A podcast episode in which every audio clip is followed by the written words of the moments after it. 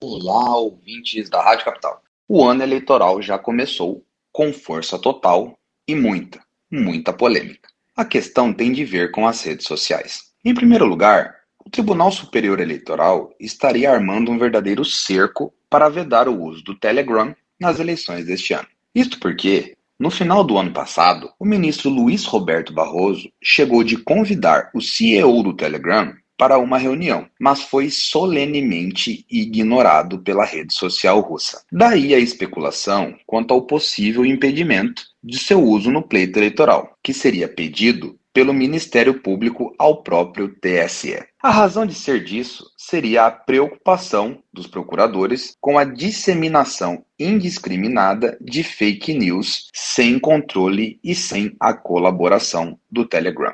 O mesmo Telegram que foi utilizado pelos membros da Força Tarefa da Lava Jato e que desencadeou a Operação Spoofing e, consequentemente, a anulação das condenações do ex-presidente Lula por reconhecimento da parcialidade do ex-juiz Sérgio Moro, hoje presidenciável pelo Podemos. Por outro lado, o clã Bolsonaro, inacreditavelmente, criou o aplicativo Bolsonaro TV, o qual tem por escopo a reunião de todas as redes sociais dos políticos da família num só aplicativo. O Partido Democrático Trabalhista, de oposição, ajuizou medida cautelar no TSE, requerendo informações da Apple com o intuito de averiguar a possível coleta de dados dos usuários do aplicativo e do seu financiamento por recursos de origem vedada ou não identificada. É, isso ainda vai dar muito pano para a manga.